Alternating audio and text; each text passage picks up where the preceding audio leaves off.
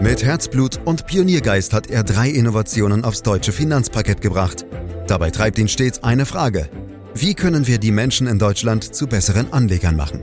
Karl Matthäus Schmidt, Vorstandsvorsitzender der Querin Privatbank und Gründer der digitalen Geldanlage Querion. Freuen Sie sich auf Klug anlegen, den Podcast zur Geldanlage. Geld anlegen und das so effizient wie möglich. Das ist der Traum vieler Investoren. Dabei helfen unter anderem Mathematik, Wissenschaft und eine gute Kenntnis des Kapitalmarktes, wie wir es in den letzten Folgen zur Konstruktion effizienter Portfolios gelernt haben. Heute geht es um die Praxis, sprich, wie lässt sich die Portfoliotheorie mit Finanzprodukten an der Börse idealerweise umsetzen. Fragen dazu an Karl Matthäus Schmidt, Vorstandsvorsitzender der Quirin Privatbank AG und Gründer der digitalen Geldanlage Quirion. Hallo Karl. Hallo Andreas. Ja, du hast in Mathe nur eine 3 gehabt, hast du uns beim letzten Mal fahrlässigerweise verraten und heute quälst du uns nun also mit einer dritten Folge zum Thema Portfoliokonstruktion. Äh, ist das die späte Rache an deinem Mathelehrer? Nein, äh, ich habe ja glücklicherweise heute äh, Menschen um mich, die viel besser Mathe können als ich selbst. Aber mir liegt die Portfoliokonstruktion schon sehr am Herzen. Am Ende ist es ja auch sozusagen das Zentrum oder das Herz der Anlage. Und wenn du einmal das verstanden hast, dann kannst du dich am Ende zurücklehnen und ruhig schlafen und die Rendite für sich äh, arbeiten lassen. Ich weiß, es ist mühselig, aber es lohnt sich. Einmal verstehen und dann äh, läuft's. Aber so ganz kann ich dich mit der Mathe 3 noch nicht loslassen. Karl, wie schafft man es denn an die Spitze einer Bank mit einer solchen Zensur? Ich vermute nur, wenn sie einem gehört, oder? also ja, also ist schon ganz hilfreich manchmal äh, beteiligt zu sein, da gebe ich dir schon recht. Aber wie du weißt, äh, komme ich ja aus einer äh, Bankiersfamilie, bin also mit Bank äh, aufgewachsen. Vielleicht kann ich auch gar nichts anderes, aber äh, ich habe halt in den letzten Jahren immer wieder Bankkonzepte entwickelt, die dann groß gemacht und ja, deswegen, deswegen sitze ich in der Bank. Schön, und deshalb dürfen wir uns hier ja auch unterhalten und das freut mich Woche für Woche und ich hoffe, unsere Zuhörerinnen und Zuhörer auch, Karl. Steigen wir ein. In den letzten beiden Folgen haben wir ja gelernt, dass der Aufbau eines vernünftigen Aktienportfolios eine ja ganz schön aufwendige Angelegenheit ist. Wie wird man denn nun Herr über diesen riesigen Produktdschungel, um die gewählte Anlagestrategie am Ende konkret umsetzen zu können?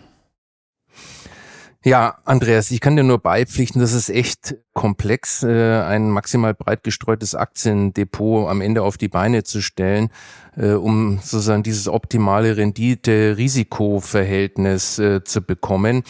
Die entscheidenden Bereiche des Aktienmarktes, wir sagen ja Faktoren dazu, müssen eben bestimmt werden. Das haben wir ja im letzten Podcast gemacht mit zum Beispiel Standardwerte und Nebenwerte. Und ganz am Anfang äh, der konkreten Produktauswahl steht äh, eben die Einsicht, dass man diese wissenschaftlichen Strategien, die wir vorhaben umzusetzen, am besten eben und vor allem am kostengünstigsten mit indexorientierten Produkten äh, umsetzen kann. Das gilt übrigens auch für den Anleihebereich, der ja je nach Risikoneigung des Kunden eben dazu gemischt werden muss, um sozusagen das Risiko der Aktie zu dämpfen. Und mit Indexprodukten meine ich natürlich vorwiegend äh, börsengehandelte Indexfonds, sogenannte ETFs, aber wir setzen auch äh, Anlageklassenfonds ein. Die stellen zwar nicht einen konkreten Index dar, aber im Grundgedanken ähneln sie aber dem ETFs. Es werden eben ganz bestimmte Marktbereiche abgebildet und das eben nach wissenschaftlichen Prinzipien kostengünstig und wie auch beim ETF ohne schädlichen Einfluss von Prognosen oder Markteinschätzung. Die Kursfeststellung erfolgt hier einmal täglich, äh, aber es gibt keine Börsennotiz. Und dennoch sind bei vielen Banken und Privatanlegern, Karl, die aktiven Investmentfonds noch immer im Dauereinsatz. Haben die bei euch wirklich vollkommen ausgedient?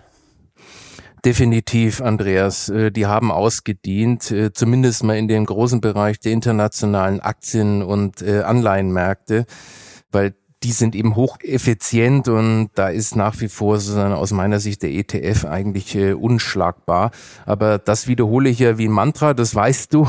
Und äh, wer an solchen Märkten einem Index folgt, ist damit auch langfristig nachweisbar erfolgreicher, als wenn er versucht, diesen Index zu schlagen.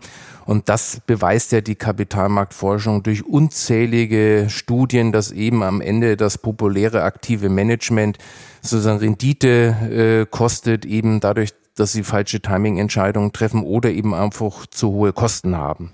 Ja, du, du wiederholst es ja mantraartig in diesen Podcasts, die wir Woche für Woche hören, ähm, die Vorzüge von, von ETFs. Doch nochmal ein paar kurze Stichworte, wieso das so ist und wieso dir das so wichtig ist. Also ein wesentlicher Aspekt sind die Kosten, das sagte ich gerade. Und äh, auf der anderen Seite die Versuche der aktiven Manager, einen vergleichbaren Index zu schlagen, das lassen sich eben diese Manager teuer bezahlen als die passiven ETF-Manager, die einfach den Index abbilden.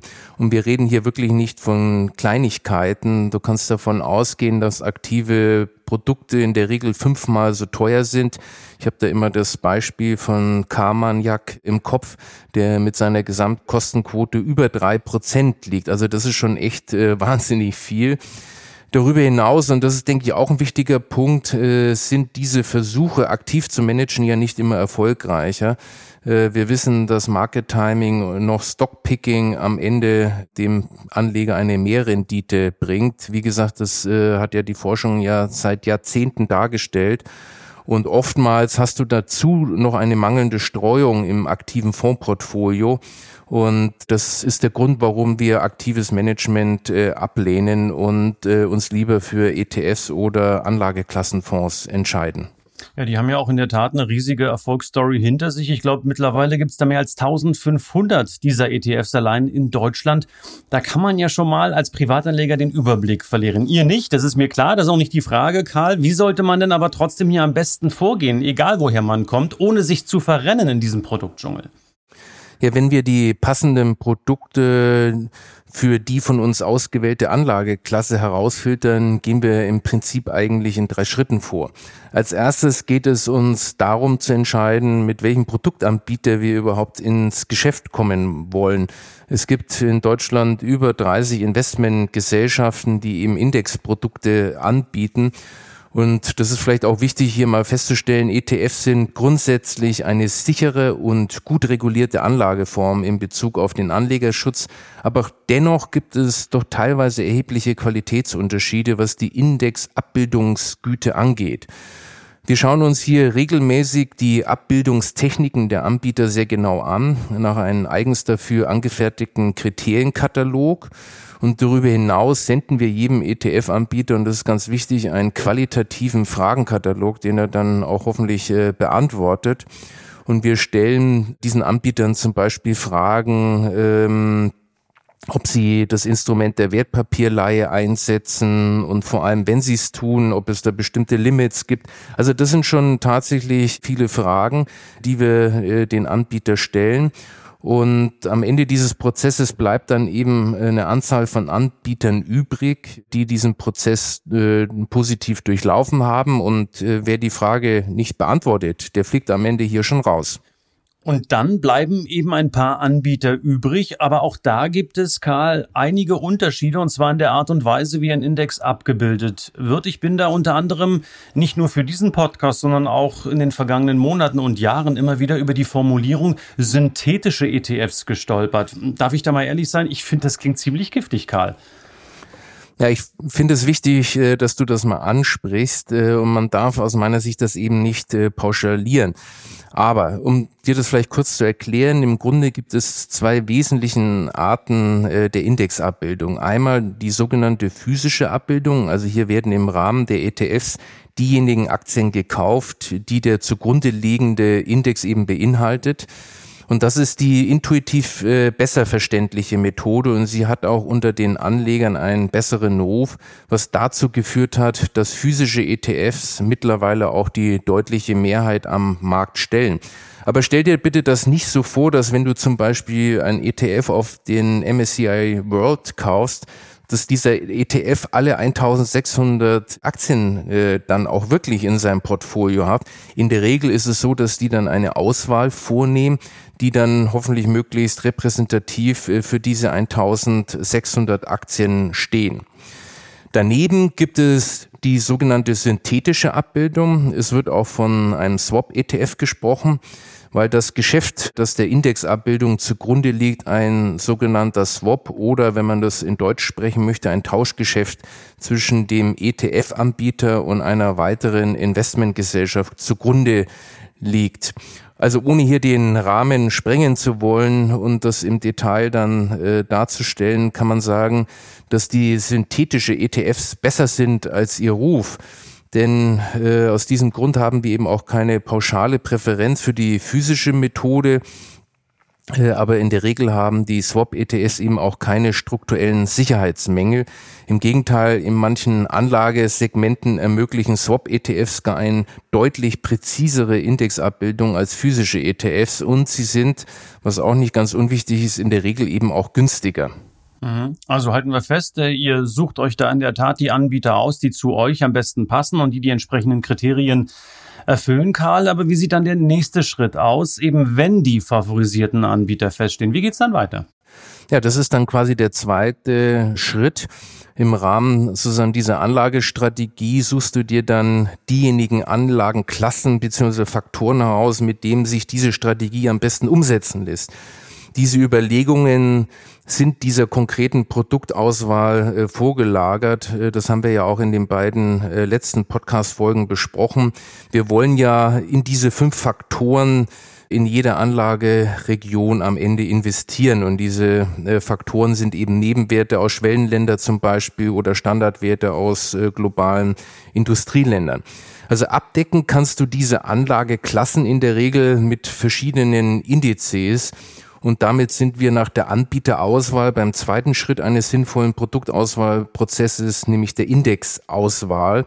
Das heißt, welcher Index repräsentiert den Faktor am besten in der jeweiligen Region? Das ist also die entscheidende Frage in Schritt zwei. Ähm, ja, oder nachgefragt, da pickt ihr euch dann quasi den Index raus, der in der Vergangenheit die beste Performance hatte, oder? Andreas, nein, natürlich nicht. Also die historische Rendite spielt natürlich schon eine äh, Rolle, aber das äh, würde zu kurz greifen. Für uns ist es am Ende natürlich wichtig, dass der ausgewählte Index eben unsere Anlageklasse, sprich also die Faktoren in der Region möglichst gut äh, repräsentiert Dazu schauen wir uns natürlich schon das historische Risikoprofil eines Index an. Wie stark waren die historischen Schwankungen? Wie hoch war der maximale Verlust? Oder wir schauen uns natürlich auch die Diversifikation des Index an. Also sprich, ist der Index breit genug gestreut? Und das sind die Kriterien, die wir uns anschauen. Also es geht natürlich nicht nur um eine historische Performance. Das wäre zu kurz äh, gegriffen. Also es gibt faktisch, Karl, Indizes, die sich für eure Vermögensverwaltungen disqualifizieren. Hast du mal ein Beispiel für so ein schwarzes Schaf? Ich meine, da kennst du dich ja gut aus mit einer Mathe 3 in der Bankiersfamilie. naja, also das reicht auch eine 3 und du weißt, äh, ich habe ja auch ab und zu mal eine 2 geschrieben, wenn es gut lief. ja, aber da kann ich dir natürlich äh, prominente Vertreter nennen. Äh, zum Beispiel der Eurostock 50 ist so ein Kandidat, Kandidat. Der ist sehr populär, hat aber am Ende 50 Werte nur drinnen und ist damit schlecht diversifiziert. Der soll ja eigentlich den Aktienmarkt Europas repräsentieren, aber da gibt es wesentlich bessere Indizes, zum Beispiel vom Indexanbieter MSCI, wo du dann äh, zum Beispiel 250 äh, Titel im Index hast. Auch der Dow Jones, äh, der berühmteste US-Aktienindex, äh, über den haben wir ja auch schon mal gesprochen. Das ist auch ein Index, den würden wir nicht empfehlen, der hat ja eine sehr geringe Titelanzahl und dazu kommt nochmal wirklich ein besonderer Umstand, dass eben diese Gewichtung nach der absoluten Höhe der Börsenkurse der Indexmitglieder erfolgt und eben nicht über die Marktkapitalisierung. Was heißt, wenn eine Aktie einfach viel wert ist, also keine Ahnung, 500 Dollar, dann ist die stärker gewichtet als eine Aktie, die meinetwegen nur 50 Dollar wert ist, obwohl vielleicht insgesamt das Unternehmen eine wesentlich höhere Marktkapitalisierung hat. Also bei Indizes muss man schon sehr, sehr gut äh, Acht geben und unser Ziel ist es natürlich, Indizes zu finden, die eben diese fünf Faktoren am besten repräsentieren. Das ist natürlich wirklich absurd mit dem Dow Jones. Ähm, das sollte man gar nicht für möglich halten. Also halten wir fest, Karl, es gibt eine bestimmte Anzahl an Indizes, die man sinnvollerweise in einem Portfolio kombiniert. Und da bleibt für mich dann noch die Frage, welchen konkreten ETF soll ich denn jetzt dafür nehmen? Denn es gibt ja, wenn man sich äh, viele, viele Seiten anschaut, wo ETFs aufgelistet sind, nicht nur einen ETF für einen Index, sondern meist gleich eine ganze Handvoll. Da wird es ja schon wieder kompliziert. Genau, und das ist dann am Ende der dritte Schritt, den wir vollziehen äh, müssen. Und der ist auch tatsächlich komplex, äh, weil du musst nämlich, wenn du das wirklich professionell machen willst, die exakte Kostenbetrachtung vollziehen. Und die Betonung liegt eben auf exakt. Der Privatanleger, der guckt ja in der Regel äh, einfach auf die Gesamtkostenquote, die äh, sogenannte TER. Aber das ist ehrlich gesagt nur ein Orientierungspunkt weil diese Bezeichnung ist äh, wirklich irreführend. Äh, man denkt, das sind die kompletten Kosten, aber es sind nämlich in der Regel nur die jährlichen Managementgebühren und bei aktiven Fonds kommen dann zum Beispiel die Transaktionskosten noch dazu. Das heißt also, wenn der Fonds eine Aktie verkauft oder kauft, und das macht man schnell dann über das Jahr hinweg dann ein Prozent äh, aus. Beim ETF ist natürlich entscheidend, wie letztendlich die ETF-Wertentwicklung von der Wertentwicklung des betreffenden Index äh, abweicht. Und hier spielen eben mehr Faktoren eine Rolle als nur die laufende Gebühr, die für das ETF-Management äh, anfällt. Und manchmal ist das ein nicht zu vernachlässigender Kostenfaktor. Und dazu zählt zum Beispiel auch die Art und Weise, wie werden Dividenden im ETF vereinnahmt oder auch technische Finessen bei der Indexabbildung. Mhm. Also wenn ich das jetzt richtig interpretiere, kommt es eben halt nicht nur auf die Kosten an, Karl. Worauf kommt es denn dann noch an? Es geht am Ende darum, sozusagen die exakte Abweichung vom Index zu berechnen, aber auch da ist es am Ende noch nicht Schluss. Man schaut, sich einen Stichtag an, aber auch das ist äh, letztendlich keine gute Idee, sondern man muss einen längeren Zeitraum äh, betrachten und dann sieht man eben, ob der ETF seine Sache gut und konstant macht. Also es geht nicht drum, dass der mal drei Monate den Index super abbildet und dann wieder äh, schlecht arbeitet, sondern es geht darum, dass er eben mittel- und langfristig eine sehr gute Abbildungsgüte des äh, Index eben auch erreicht.